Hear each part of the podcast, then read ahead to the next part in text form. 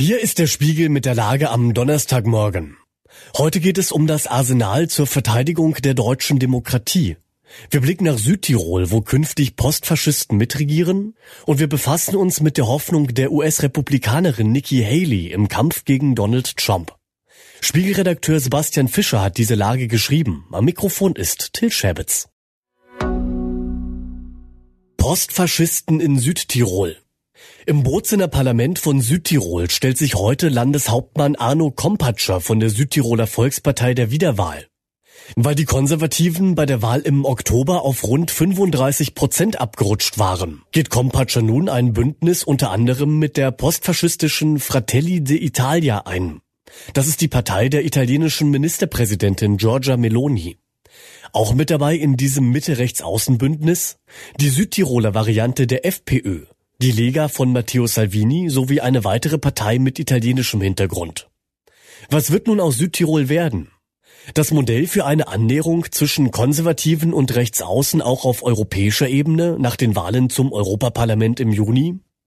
Kompatscher sagt, Zitat, wir hier in der künftigen Landesregierung von Südtirol wollen keine Plattform für irgendetwas Größeres sein. Ist vielleicht auch besser so. Unsinkbare Schiffe. Verfassungsfeinde schicken sich an, in wenigen Monaten in drei Bundesländern die jeweils stärkste Fraktion zu stellen. Auf Bundesebene liegt die AfD in Umfragen vor der Partei des Kanzlers. Doch wir beruhigen uns damit, dass Deutschland eine wehrhafte Demokratie ist. Berlin ist nicht Weimar. Sind wir zugelassen? Der Politikwissenschaftler Philipp Mano schreibt, Demokratie sei, Zitat, grundsätzlich immer zu prekär. Das heißt, man kann nie ausschließen, dass etwas schief geht.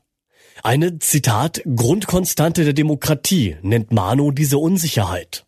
Es sind auch schon unsinkbare Schiffe gesunken. Sehen wir diese Unsicherheit? Oder macht uns das Wehrhaft-Mantra blind und taub für die Gefahr? Das Arsenal, das das Grundgesetz zur Verteidigung der Demokratie bietet, ist tatsächlich gewaltig. Parteiverbot, Verwirkung von Grundrechten, Organisationsverbot, Ewigkeitsklausel. Doch das allein schützt die Demokratie nicht. Man muss sich auch der Instrumente bedienen wollen. Wie lange sollen wir denn noch mit einem AfD-Verbotsverfahren warten? Bis Rechtsextremisten die Kontrolle über die ersten Verfassungsschutzämter in den Ländern übernommen haben Heute debattiert der Bundestag auf Antrag der Ampelfraktionen über die wehrhafte Demokratie. Womöglich werden ein paar Verfassungsfeinde zugegen sein. Das sollte allen die Gefahr bewusst machen. Hoffen auf New Hampshire. Nikki Haley hat es bei den republikanischen Vorwahlen in Iowa nur auf den dritten Platz geschafft. Kommende Woche im liberaleren New Hampshire will sie mehr Erfolg haben. In Umfragen liegt sie immerhin nur einstellig hinter Trump. Ein gutes Ergebnis in New Hampshire, Ende Februar ein Sieg in ihrem Heimatstaat South Carolina, dann, so träumen Haleys Strategen, könnte sie sich als echte Alternative zu Trump etablieren. Ihr Vorteil aus Republikanersicht? Während Trump und US-Präsident Joe Biden in Umfragen nah beieinander liegen, ist Haley im direkten Vergleich mit Biden klar vorn.